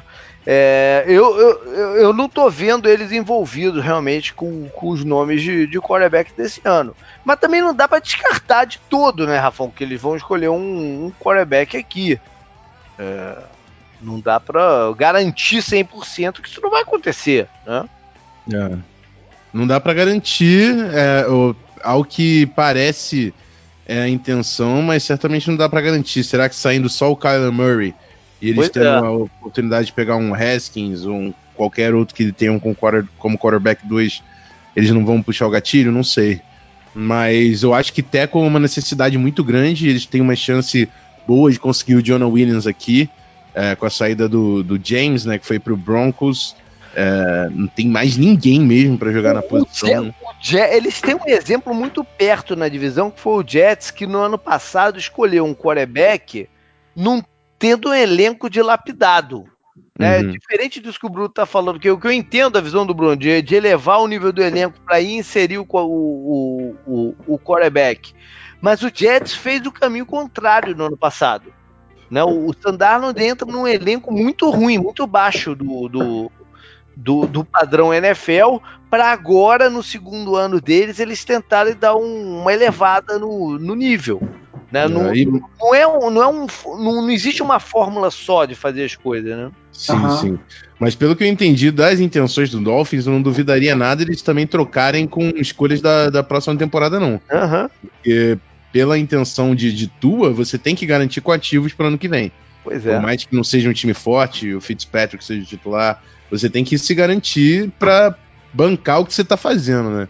Pois então é. não duvido nada deles arriscarem escolhas desse ano em prol de escolhas de 2020, não. não. O maior risco de você ter o Fitzpatrick no elenco é ele arrancar quatro, cinco vitórias, né? Aí você se empolga, ele perde todos os outros 12 jogos. Aí você sai ali do top 5, não tem draft capital para poder escolher o seu quarterback no futuro e se vê obrigado a fazer manobras. Então, assim, o Se ele é, ganhar é duas seguidas, já vai vir uma, uma lesão no, na lower back ali, já sei. Bom, aí vem Atlanta, que sempre, sempre não, né? No, nos últimos anos tem sido um time que entra no draft com poucos buracos, mas eu vejo um elenco aqui meio perigoso para 2019 do, dos Falcons que precisam voltar a competir né, para a estabilidade da, da, do, da, comissão técnica, né, do general manager, precisam voltar a competir. É, eu vejo o front seven deles com, com, alguns problemas, mas também acho que eles podem ir pra, por, linha, por linha ofensiva. Né? É, é, é, um time perigoso para se entrar no campeonato do jeito que está ainda. Né? Eles perderam um running back importante que cumpria uma função de receber passes, né? O Tevin Coleman foi para São Francisco. É, despacharam alguns cornerbacks do, do, do time, estão entrando no campeonato com apostas, como o Oliver, que eu gostava no passado, mas que quase não jogou, né? ou seja, é uma aposta. É, para mim, o Falcons é um time que está assumindo muito risco, muitos riscos, assumiu muitos riscos nessa, nessa off-season com algumas decisões dele. Vamos ver para que lado que eles, que eles correm aqui. Aí vem o Washington, Rafão. Washington é um time que, pô, os planos dele foram pro saco quando o, o, o Alex Smith sofreu aquela lesão. Estão tendo que refazer a história toda. Sim, e sim. já fizeram uma aposta. Né? Eles têm aí, ele, o, o, contrato do Alex Smith é garantido desse ano, então eles estão pagando um dinheiro alto no, no no, na posição já, né? Por ter uhum. o, o, Alex Smith lá, por, eles fizeram um trade pro, pelo Casey Keenum com um contrato bem mais né, uh, diger, fácil ser digerido do que ele jogou lá em, lá em Denver, mas tão, já estão com dinheiro aqui. Estão sem solução de quarterback, mas com dinheiro aqui aplicado. Sim, sim, sim. Você, você, para você pegar o para eles pegarem o quarterback que de repente eles gostam, que eu não sei quem é, mas para eles garantir o quarterback que eles gostam, provavelmente eles teriam que subir no draft. Né? Mas subir sim. no draft significa não apostar em outras posições, né, que eles de repente precisam também, e precisam empatar mais dinheiro ainda na, na, na posição, né? Que, é. que pino que eles estão, né?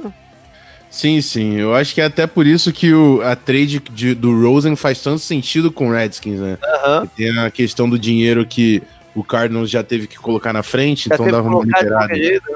Exatamente. Então já dá uma liberada nesse sentido para você ter um quarterback ali, entrar com Case Keenan e Coach McCoy, que sempre o Colt McCoy tá sempre ali, mas enfim, não dá pra ser o seu titular, né? E tem vida é curta, né? Ele só aguenta jogar uns dois, três jogos, também se machuca. É. Sim, sim, sim, sim. Então acho que a trade com o Rosen, tendo a possibilidade ainda de primeira rodada, de ter uma escolha na primeira rodada, seria ideal pro Redskins aqui. É, se Rosen não acontecer, eu acho que pode sim existir um movimento do Redskins para subir e garantir um quarterback. Mas se tiver um quarterback e manter uh, mantiver a escolha número 15, eu não vejo o DK Metcalf passando desse ponto. Se o Metcalf tiver no board, eu acho que é um potencial muito grande para você soltar, tendo o Rosen no time, tendo tão, tão poucas opções na, no grupo de recebedores, eu acho que o Metcalf não seria um nome que eu passaria seja, aqui. Seja uma das unidades de, de wide receivers mais críticas da liga, né? Sim, sim, sim. Vai, vai, precisar reforçar. Por mais que não escolha na primeira rodada, tem que vir um wide receiver cedo aqui pro Redskins. É, a classe tem certa profundidade no segundo dia, então tem que vir um nome. Mas se Metcalf tiver no board, eu não vejo ele passando do Redskins na 15. Outra possibilidade para mim seria ali ofensiva. É, o próprio Jonah, ou o Taylor se tiver, ou até apostaria num jogador de interior, é, o próprio é. Bradford aqui. O, eu, eu, eu tava vendo que acho que o jogador que tá, tá né, colocado como atual titular de left guard é o Eric Flowers. É, exatamente. Aí, então, aí é duro, né? Tem muitos problemas ali. Eles vão precisar também de jogador de linha ofensiva, sem dúvidas. É, porque não tem titular de guarda, não tem também depth, não tem nem se você olhar o segundo grupo, você vai, tent, você vai conseguir achar alguém minimamente plausível ali. Então, linha ofensiva é outra classe que eles vão ter que aproveitar. Na defesa, eles perderam alguns pass rushers nos últimos dois anos. Sim, né? sim, saiu, sim, Ano passado saiu o Murphy, foi para foi pra Buffalo, e agora o Preston Smith foi para Green Bay. Sim, né? mas eles investiram muito pesado também na linha defensiva nos últimos anos, né? Então tem, tem uma certa compensação, por mais que também possa ser uma possibilidade aqui, não descartaria não. Não, não. É, a única coisa que eu sei é que se eles escolherem o DK Metcalf, é um cara que eu critiquei, entre largas aspas, essa, esse processo todo por não achar esse cara tão pronto, mas vai ser um cara que, se ele for para Washington, vai me assombrar durante cinco anos. Deve ser um cara que contra Dallas deve ter 200 jardas por jogo só para voltar para me assombrar de tanto que eu falei do Metcalf aqui no, no processo de draft, porque é, é, é, é, realmente eles precisam muito de wide receiver aqui. É. é Bruno, então vamos para Carolina, que tem opções, né? O Carolina está numa posição boa do draft aqui para ver o que, que sobra uhum. para eles, né? É, Carolina, eles, eles, acho que a maior necessidade deles aqui é pass rusher. Né? Eu só não sei se tem o tipo de pass rusher que eles gostam de trabalhar, se vai estar disponível aqui nessa posição. É, assim, o encaixe é muito importante para jogar no Panthers, né? E não, não é qualquer jogador que pode que entra ali é, só por ser ter algum tipo de movimento, ter um bom band, alguma coisa que, que é satisfatório para eles. É, eles podem muito aqui ficar esperando o melhor jogador disponível. É, tem um, um, elenco razoavelmente equilibrado, não tem grandes necessidades, talvez ali na linha ofensiva, é, um jogador para poder dar um plus ali no jogo do Ken Newton, mas eu acho que esperar que o melhor talento disponível é o que o Panthers deve fazer e é o certo a se fazer. Porque com uma classe tão rica, você estando ali na 16, salvo engano, né? É, você estando na 16, vai sobrar alguém, porque as franquias, algum vai pular na frente, o outro vai por mid, e BPA é o que, que seria o melhor cenário aqui para o Panthers. Porque a classe é boa, defensivamente é boa, né? E eles podem escolher ali, esperar escolher o melhor jogador disponível para se manter competitivo no, pelos próximos anos. Tá certo. É, a gente já falou do, do Giants que veria com a 17, né? É a segunda uhum. escolha deles. Então, Rafão, Minnesota. Teu time aí, que, uhum. porra. Ih, rapaz, é, toca a sirene, toca a sirene agora. É, eles, eles, fizeram algumas movimentações no off que eu sei que você não gostou, te frustrou. Ah, uhum. rapaz. Deixa eu, deixa, deixa, deixa, deixa eu pegar a pipoca aqui agora. Peraí, peraí. Libera, Rafael, vai. Eu acho que não tem time com necessidade mais latente, mais gritante do que o Vikings chegando nesse draft. É um time que investiu muito pesado na defesa. É, eu acho que foi um trabalho é, bem feito da staff no sentido de identificar os talentos, porque muito desses contratos grandes são draft picks do Vikings, né? o Harrison Smith, Xavier Rhodes, Anthony Barr, Eric Kendricks, Daniel Hunter, o próprio Everson Griffin, todo mundo foi escolha de draft. Então, assim, é um trabalho bem feito de identificar talento. Você já está no segundo contrato, todo mundo ganhando muito dinheiro. É, o que eu falo no grupo é a defesa não é um problema. E aí chega no ataque, você também teve um bom trabalho identificando o Dalvin Cook é, e colocou muito dinheiro na dupla de wide receivers, no quarterback. Tá faltando investimento num grupo crucial que é o de linha ofensiva. O meu pensamento é o seguinte: eu quero acreditar que a minha front office é inteligente, viu que a classe de linha ofensiva desse draft é forte e guardou esforços para atirar agora no draft nesse grupo. Eu quero acreditar que eles são inteligentes e fizeram isso. É. Porque é um grupo ignorado no elenco e é uma classe forte como a gente não tem visto nos últimos anos. Tanto no topo quanto, quanto profundidade, você tem uma chance de pegar um L top 3 aqui. Então eu acho muito difícil do Vikings fugir de linha ofensiva. Tá. Existe uma possibilidade. O, que, que, o que, que, eles têm que focar aqui? O, o, em offensive tackle ou no interior da linha, pro, pro início do draft? É, JP, eu, assim, primeiro que por, por, ter a experiência de linha ofensiva, eu vejo os jogadores de linha ofensiva também como jogador de linha ofensiva. Eu ah. acho que você tem que pegar o, o Jonah Williams e o Bradbury, por exemplo, um do lado do outro e falar quem é o melhor jogador de linha ofensiva aqui. Não é escolher a posição que ele vai encaixar melhor no seu time, não. É falar quem é o melhor cara para eu botar na minha OL aqui. Por mais que eu tenha que jogar o Jonah para dentro, o Bradbury para guarde, tanto faz. Pois é, a minha é pergunta é justamente essa, porque eles teriam que, dependendo de quem eles escolham, eles teriam uhum. que fazer algumas mexidas no, no posicionamento atual. Sim, né? sim, sim. Eles sim. pegam um offensive tackle. Vamos, vamos, vamos supor que o. Vamos fazer um chute. Que o, que o cara que eles preferem é o Dillard.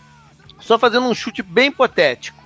Né? Uhum. O Dillard é um cara que você não. Ele não tem muito perfil para jogar em qualquer lado. Ele, ele vai ter não. que ser um left tackle. Né? Então o que, que eles fazem com o Riff? É. A, a, solução seria jogar o Riff para dentro. Pois Mas é. é um cara que nunca jogou no interior em nível profissional, né? Se ele escolhe o center, o Bradbury, como eles veem o Pat Elfer? É, eu acho que o Alflin tem experiência de guarda. Para mim, essa é uma movimentação bem lógica. É, mas ele já conhece o Elfer. Ele sabe onde o Elfer pode atuar melhor para maximizar ele, né? Ele sabe. Eu, eu não sei se o Elflin não teve teste como guarda no Vikings. É. Não teve. Porque quem tinha essa mobilidade era o Nick Easton. Quando o Nick Easton o Nick Easton era o nosso center titular antes da chegada do Alflin. Uhum. O Easton foi para left guard porque o Alflin ganhou a posição de center. Mas em momento algum a gente viu o Easton como titular e o Alflin de guard. O Alflin nunca jogou de guard no Vikings. Então seria uma possibilidade nova agora com a chegada do Bradbury. Eu acho que tanto o Alflin quanto o Bradbury têm possibilidade de jogar de guarda. não acho que seria um sofrimento, um detrimento de, de valências dele em qualquer sentido acho o Bradbury um, um center que pode sofrer um pouco mais como guarde pela limitação de envergadura, pela, pela limitação dos braços e tudo mais. Então acho que é um cara que tem que estar mais protegido.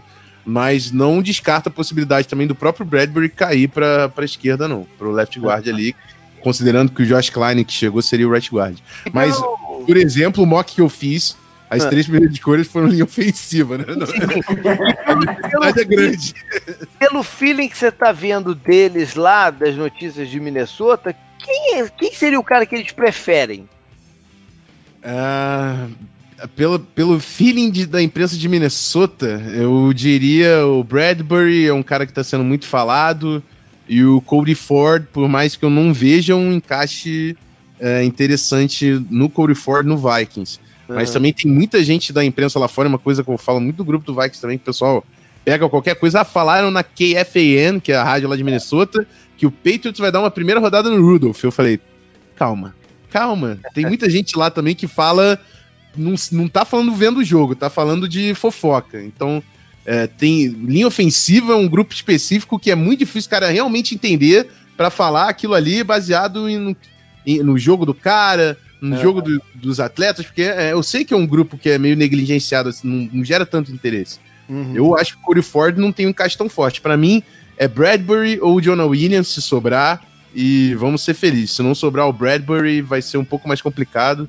Eu não gosto do Andrew Diller na primeira rodada, acho que é um projetaço, como a gente falou no programa de, de ofensiva. E na ausência de tudo isso, o Tyrande pode ser aqui uma oportunidade também por mais que eu ache que com o Kyle Rudolph vai ser complicado e a necessidade de linha ofensiva junto com o grupo é muito grande para ser passada na primeira rodada. Me estendi, é. né, pessoal? Até desculpa aí. Agora, o, o Zimmer é chegado a selecionar um cornerback, né? Não fala aí. Aí, aí fala. Olha, eu confesso, como eu falei, eu vou estar na live fechada do No Flags, mas a gente vai acompanhar a live ali do outro futebol na escolha do Vikings. Eu quero olhar pra cara no Rafão, eu quero ver se sair um cornerback vai virar meme na internet, cara. Mas... tá aí vem, vem Tennessee. Pra que lado que Tennessee pode correr aqui? Olha, Tennessee tem uma necessidade ainda flagrante de pass rusher. Eles adicionaram o Cameron Wake agora na Free Agents, né? Escolheram o Harold Landry no ano passado, mas são dois jogadores assim de estilos parecidos e esquematicamente como eles funcionam, eles precisam de um jogador é, um defensive end de 3-4 ali, um jogador mais, mais corpulento, mais carnudo, para jogar e, e, que tenha poder de pass rusher. Eu acho que, que Ed Rusher é, uma, é uma, uma, um caminho, mas não é qualquer um Ed Rusher aqui. Por exemplo, o Brian Burns, por mais que é um grande jogador e aqui seria, para mim, um estilo, não se encaixa nesse, nessa situação aqui do Titans. Teria que ser um jogador que pudesse fazer, por exemplo, o Clearin Farrell aqui seria interessante. Ele pode jogar nessas, nessas duas situações mas, assim, é, o Titans precisa dar vida àquela defesa. A defesa do Titans é mediana há muito tempo.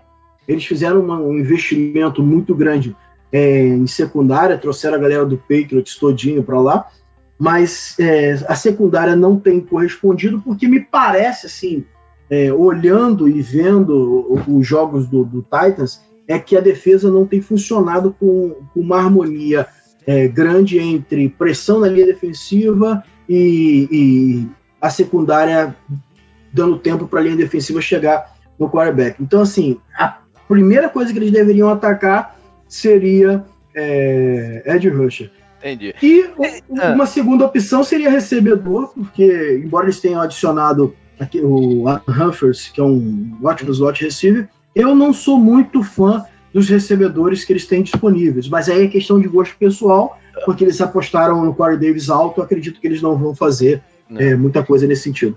Eu vou só dar uma pimentadinha aqui em relação ao Titans antes da gente passar para Pittsburgh. É o seguinte: o Titans são os anfitriões do draft. Esse uhum. ano o draft acontece em Nashville e eles podem se sentir pressionados, pressionados não, mas se sentir tentados a fazer uma escolha para a galera. Entendeu? Para uhum. aplauso, não, pelo menos não arriscar tomar uma vaia lá, alguma coisa assim. Eles podem fazer um anúncio aqui para a galera. O próximo é Pittsburgh que ainda vive um pouco né, o, o, a sombra da falta do que faz o, o, o Shazier no meio da defesa, mas eu não sei se eles vão, a essa altura aqui eles vão poder é, tentar alguma coisa nesse sentido. Eu acho que o ataque né, precisa de reforço, já que eles perderam dois jogadores é, de, de, muito peso né, no, no eles precisam dar uma reequilibrada aí no, no, no, no balanço né, entre jogadores de peso de ataque e, e, defesa, apesar deles gostarem de investir na defesa no, no primeiro round. É muito tempo que eles não escolhem jogador de ataque, se não me engano. Mas acho que é um, é um caminho aqui. Seria muito, pelo menos, pitoresco se eles escolhessem o primo do Antônio Brown aqui na escolha do, Número 20. Uhum. Seria no mínimo engraçado se isso acontecesse. Bom, o próximo time é Seattle, Rafão. Além de que a gente sabe que eles não vão escolher aqui, que eles vão fazer um trade down, porque eles nunca escolhem na escolha deles, né? O que mais uhum. pode imaginar aí do, do, dos Seahawks? É, o Seahawks acabou de apostar pesado no Russell Wilson e não tinha como não renovar esse uhum. contrato, né? Mas tem boa parte agora do salary cap é, comprometida com o seu quarterback. Pensando nisso, já vejo uma dificuldade futura aí, a possibilidade do Frank Clark não ser renovado, porque vai ser um jogo de, o Frank Clark está muito envolvido com possibilidade de trade durante o, o, o, o draft. Né? Sim, sim, sim. Mas que para ele seria complicado porque eles não têm outras opções de pass rush, né? Sim, sim. Então, eu acho que, de novo, identificando forças de classe, o Seahawks tem que sair com edge rusher aqui. Se não for na primeira rodada, logo na segunda rodada, para mim, eles têm que tentar puxar o gatilho num desses edge rushers, porque é uma classe muito recheada em 2019. E, e outro ponto também que eu sugeri é, uma escolha seria do safety aqui. Eu coloquei o Nazir Adderley, que é um safety que eu gosto bastante de Delaware, a gente falou no episódio passado. É, pela ausência do Earl Thomas, por mais que eles tenham dois jogadores com experiência ali no McDougall, no próprio Thompson, mas eu acho que o Ederly é um cara que pode dar uma dinâmica diferente para essa secundária, é, semelhante ao que o próprio Shaquille Griffin conseguiu fazer quando chegou. Então, uhum. é, eu vejo ali a, a, secundária como um espaço que, por mais que tenha jogadores sólidos, precisa de personalidade. E, e Ed Rusher também, que é um, um, grupo que provavelmente, se não precisar de reforço agora, precisa uh, num futuro muito breve. Uhum. Bom, passando para Baltimore, a gente, eu falei aí do, da unidade de, de, wide receivers do, dos Redskins, mas é do, do Baltimore, né? O seu vizinho geográfico não está muito diferente, né? Eles precisam de ajuda aqui para tentar incrementar a vida do, do, do, Lamar, do Lamar Jackson. O que eles precisam entender é que tipo de recebedor seria bom né, para fazer isso. Eu não estou convicto que qualquer recebedor pode ser o pode ter ser efetivo, pelo menos nesse início de carreira do, do, do Jackson. Então vale a pena investir aqui no, no, no primeiro round? Não, não sei. É, eles perderam muita gente na defesa em termos de liderança, né? então talvez seja algo que esteja na cabeça dele, buscar algum defensor aqui de personalidade forte né, para ajudar a reconstruir essa, esse, esse aspecto importante né, do, do, do time. Saiu o Terrell Suggs, não, saiu o Weddle, saiu o Zadario Smith, ou seja, eles têm trabalho para fazer aqui na defesa também. E linha ofensiva, né? o Machoyanda está chegando lá e eles têm jovens na linha ofensiva, mas sempre é bom dar uma olhada então, Baltimore é um time que, é, pela primeira vez na sua história, né, o Ravens vai fazer uma. Quem vai fazer a escolha do Raiders não é o Ozzy Nilsson. Então, vale a pena ver também se o novo uh, General Manager, o, o, Jorge, o Ozzy continua envolvido lá com, com uh, consultor e tal, não sei o quê, mas a decisão agora é do De Costa. Então vamos ver se ele vai tentar já também é, colocar um. mostrar o, o, o, dedo dele, né? Vamos ver o que, que o Baltimore vai, vai fazer.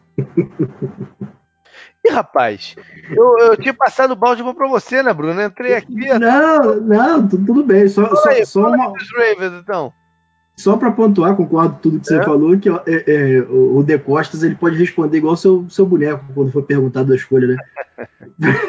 não, mas é, agora falando sério, o, quando eu falei do John Taylor sendo uma escolha assim de encaixe perfeito lá pro Jaguars, eu acho que o Marquise Brown aqui é o, é o recebedor que o, que o Lamar Jackson precisa, assim, para ganhar jadas após a recepção e dar ajudar da confiança aí. Sobre a, a, defesa, eles já trabalharam nos drafts anteriores é, jogadores como T. Williams, Chris Wallen, é, para substituir essa galera que saiu. A gente sabe que não são do mesmo nível, mas eu acho que a, a, a aposta já foi feita em relação à defesa. Entendi. Vão trazer um outro jogador pontual para contribuir, mas eu acho que recebedor aqui para dar suporte ao Lamar Jackson é o principal.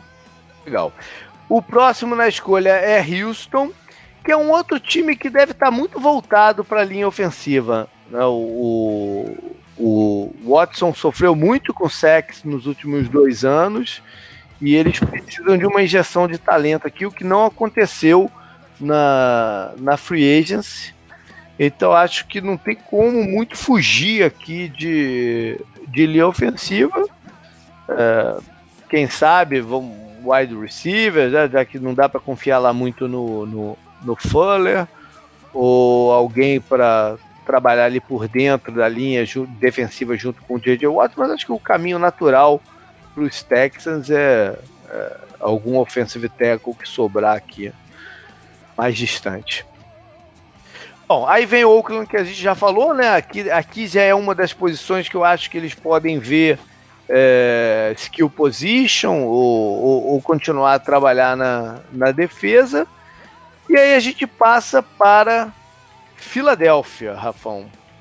Os Eagles é, tem que tem que ter cuidado aqui com o que eles vão fazer, né? Porque uhum. é um time que, que vai se estrangulando no, no, no, cap e se não der certas injeções de talentos pode se complicar mais à frente, né?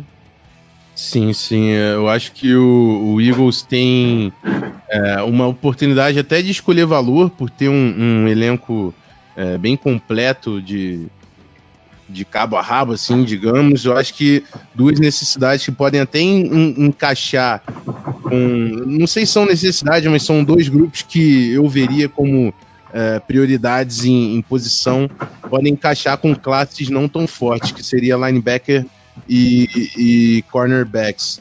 Então, já que não temos corners saindo tão cedo, de repente você consegue aqui um corner de, que vai ser de, o segundo ou o terceiro da board, não sei. E o próprio linebacker também pode ser o segundo ou o terceiro, dependendo do caminhar. Então, Devin Bush, é, de repente um, um, Byron Murphy, um Oro Warrior, dependendo aí da, da avaliação do Eagles, pode fazer sentido. Tem gente que fala de running back, mas eu acho que com a chegada do Jordan Howard, esse grupo já está bem inflado. Seria é, colocar muito recurso aí, né? Sim, muito recurso. É, seria um planejamento esquisito aí no, de, de elenco, né? Ficar meio desequilibrado o número de running backs no time. Então eu vejo aqui linebacker e secundária como uma possibilidade para o Eagles na primeira rodada. Legal.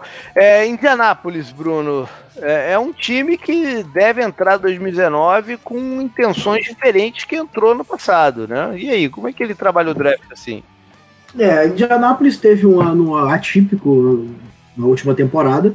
É, ninguém esperava que a defesa deles fosse render como rendeu no último ano. O Eberfus é, conseguiu assim, resultados expressivos com jogadores é, não tão expressivos assim.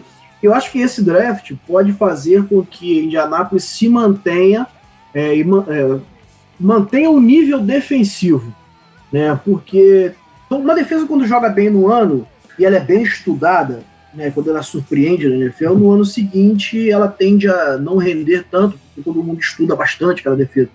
Eu acho que jogadores, é, principalmente de linha defensiva, interior de linha defensiva, é onde o Colts tem que, tem que atacar. E o wide receiver, ali eu acho que mais para a segunda Agora, rodada. O receiver eles já deram a entender que estão passando nesse draft. Né? Eles deram a entender que estão passando nesse draft. Eu acho é, que... mas, tal, mas talvez pela profundidade da classe, é. no dia 2, final é. do dia 2 lá, eles possam atacar alguém, porque é. com o Andrew Luck é mais fácil você achar talento para jogar junto. Uhum. Né? Então eu acho que linha defensiva interior ali, é, Magnus Hunt, é, Derek Waltley não são jogadores para que você possa confiar em 2019 para ter um ano é, de dominância como essa defesa pede para dar chance ao Andrew Luck de levar eles para disputa de coisas maiores do que ano passado. Legal. Aí vem a terceira pick dos Raiders, né? Vai que talvez eles nem escolham aqui mais, né? Devolva para Dallas, devolva, é, vai Dallas. faz, faz, alguma coisa aqui, mas tem que continuar aí a, a, remontar o time. O próximo é o time dos Chargers e o, é um time redondinho, né, o, o, o, do Charles, que pode esperar ver aqui se tem alguma oportunidade é, uhum. de alguém que por alguma razão vai caindo. Também aí no, no, no, interior da linha defensiva, né, que é, um, que é um ano muito forte, ou seja, pode ser que alguém com um talento maior, um talento número 4 ou 5 da posição seja maior do que o talento 2 ou 3 de alguma outra. Uhum. Né? Então sobe alguém interessante aqui para eles dar uma reforçada nessa área. É, enfim, é, aí as outras é realmente oportunidades, né? Pode ser cornerback, pode ser até o wide receiver também, mas acho que é cedo para isso para eles aqui. Enfim, os Chargers estão tão, tão encaminhados. Kansas City, Rafão. Kansas City é, tá, tá num processo aí de remontar sua defesa. Né? Eles uhum. optaram por fazer uma revolução lá. Né? Abriram, é. abriram, com os nomes que a gente conhece deles de, de, de algum tempo. Né? Então, é o caminho mais natural, né? É, o caminho mais natural, eu acho também que vai depender de valor, mas eles têm Alex Okafor que veio do Saints e o Ogba que veio do Browns como Ed Rushers, então uhum. acho que é uma possibilidade. É, interior de linha defensiva também pode ser uma possibilidade, são classes fortes. A gente falou no episódio lá sobre o Jerry Tillery aqui, que poderia ser uma possibilidade. O Simons eu não sei, porque a primeira rodada pro Chiefs eu acho que eles precisam de impacto. Precisa de alguém pra jogar, né? Eu acho jogar. que eles precisam de alguém para jogar. Cornerback, então, talvez, né? É, também é uma possibilidade, é, até pelo negócio do encaixe, né? Nessa altura que eu acho que vai começar uma corrida ali de corner. A gente tá falando aí de Eagles, falou de Colts, Chiefs, uma galera aqui que pode olhar para corner. Uhum. Então, de repente, é a, a, fase mais quente aí do draft para olhar secundária e até pensar em se movimentar já prevendo esse movimento. É. É. Mas ainda vejo também uma possibilidade de linha ofensiva aqui. Eu não descartaria porque ainda pode ter muito, muito jogador de interior de linha ofensiva que vai ter uma, uma corrida também. Não sei se no e final da primeira rodada. Né? Tem uma situação fora do que eles planejaram, que é a questão policial envolvendo o Tarek Hill.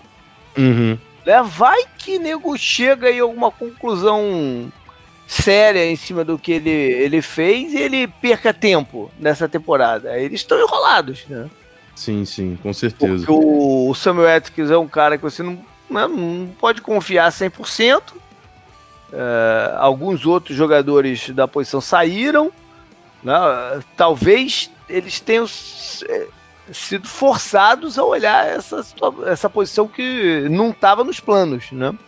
Sim, sim. Vai depender sempre do, do valor que tem disponível ali, é. mas é. o investimento em cima do Watkins e o Kelsey no time é uma, é uma posição que eu consideraria também olhar no segundo dia. dia. É. Depende do que tiver de valor na, dentro dessas posições.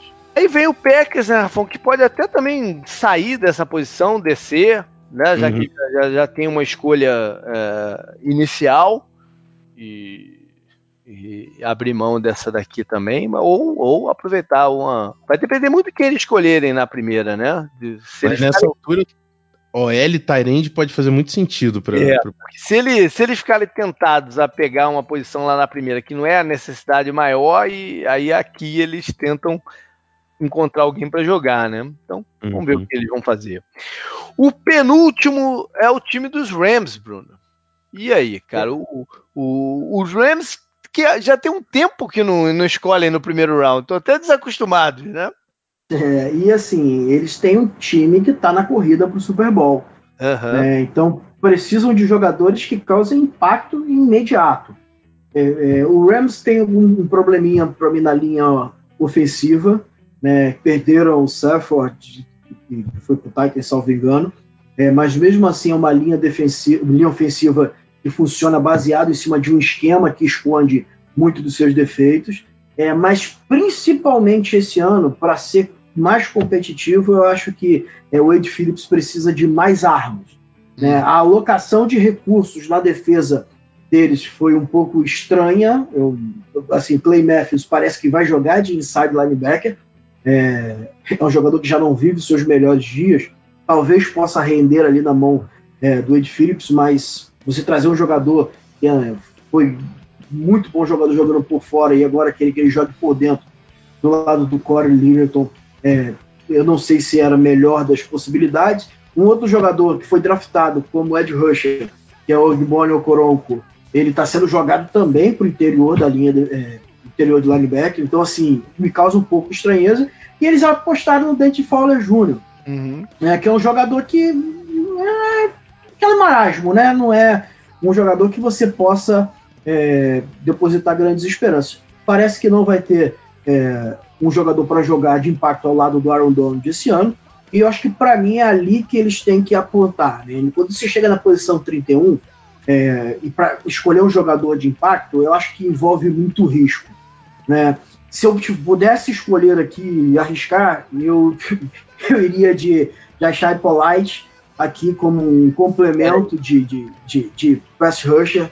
E, ah, o combine, as entrevistas, dane-se tudo isso. Ele é um jogador que, nesse tipo de sistema, ele seria o melhor encaixe para ele, né? Que ele não teria problema com dificuldade com o jogo corrido e tal, e poderia causar impacto, coisa que faltou pro Rams, que teve que jogar com o Sul, até jogando de, de de nine technique, de seven technique, em situações assim que é uma é. coisa absurda. Eu achei interessante uma declaração dos Rams essa semana de que eles gostam de projetos para linha ofensiva. Eles não gostam de cara para escolher alguém é, para chegar e jogar. Eles gostam de desenvolver hum. o cara no banco para ir é, entrar. Eles fizeram isso com esse rapaz que jogou de guarda muito bem, né, Rafão, esse ano, o Blight. Sim, né? sim. Eles gostam de alguns projetos para a linha ofensiva. Eu, acho, eu achei essa, essa, essa declaração deles interessante. E o último do draft é o atual campeão, último da primeira rodada né, dos drafts, uhum. é o atual campeão, o New England Patriots, que tem uma enormidade de escolhas nesse draft. Né? São 12 no total, sei lá, um número, um número enorme. Eu acho que 5 no top, top 100. Né? Eles têm muita munição para tentar subir e encontrar jogadores. Não é muito feitio deles. Né? Não é muito, é raro eles fazerem isso. Eu lembro do ano que escolheram o Hightower, por exemplo, que eles subiram para pegar o Hightower na frente do, do Pittsburgh. Mas, o, mas eles têm munição esse ano para fazer isso. Né? Eles têm ainda a questão do pass rush, que eles perderam o, o, o Trey Flowers, é algo para se, se olhar. E tem, claro, a, aposentadoria do Gronk. Né? O, o Gronk não é, não, é um, não é um jogador que você substitui, sai o Gronk e entra o fulano. Né? Eles, eles, eles têm que se remodelar para fazer essa. para suprir a, a presença dele e isso pode envolver wide receiver, pode envolver Tyrande mais bloqueador, pode envolver Tyrande que recebe o passe, enfim, eles têm, eles têm que reconstruir o seu grupo de, de recebedores. Eu não ficaria nada surpreso se eles subissem aqui no draft para encontrar a pessoa certa que eles querem por essa munição toda que eles têm. Por falar em subir, a gente tem quatro times então fora do primeiro round. Que são Browns, Bears, Cowboys e Saints, que negociaram suas escolhas. Né? O Raiders tem duas delas, o Packers e o Giants tem as outras duas. Vocês veem algum desses quatro times tentando voltar para o primeiro round? Eu pessoalmente não, não vejo, não. Não acho que nenhum deles tenha uma necessidade gritante para para tentar valor ali no primeiro, na primeira rodada, principalmente considerando as posições. É. Saints e Browns têm boa linha ofensiva, que eu acho que vai ser um grupo forte ali. Punição final. também, né? Chicago, é. por exemplo, só tem uma escolha no top 100, uma coisa assim. Sim, sim, sim. É, Chicago nem, nem se quisesse ia, cons é. ia conseguir fazer muita coisa, né? É.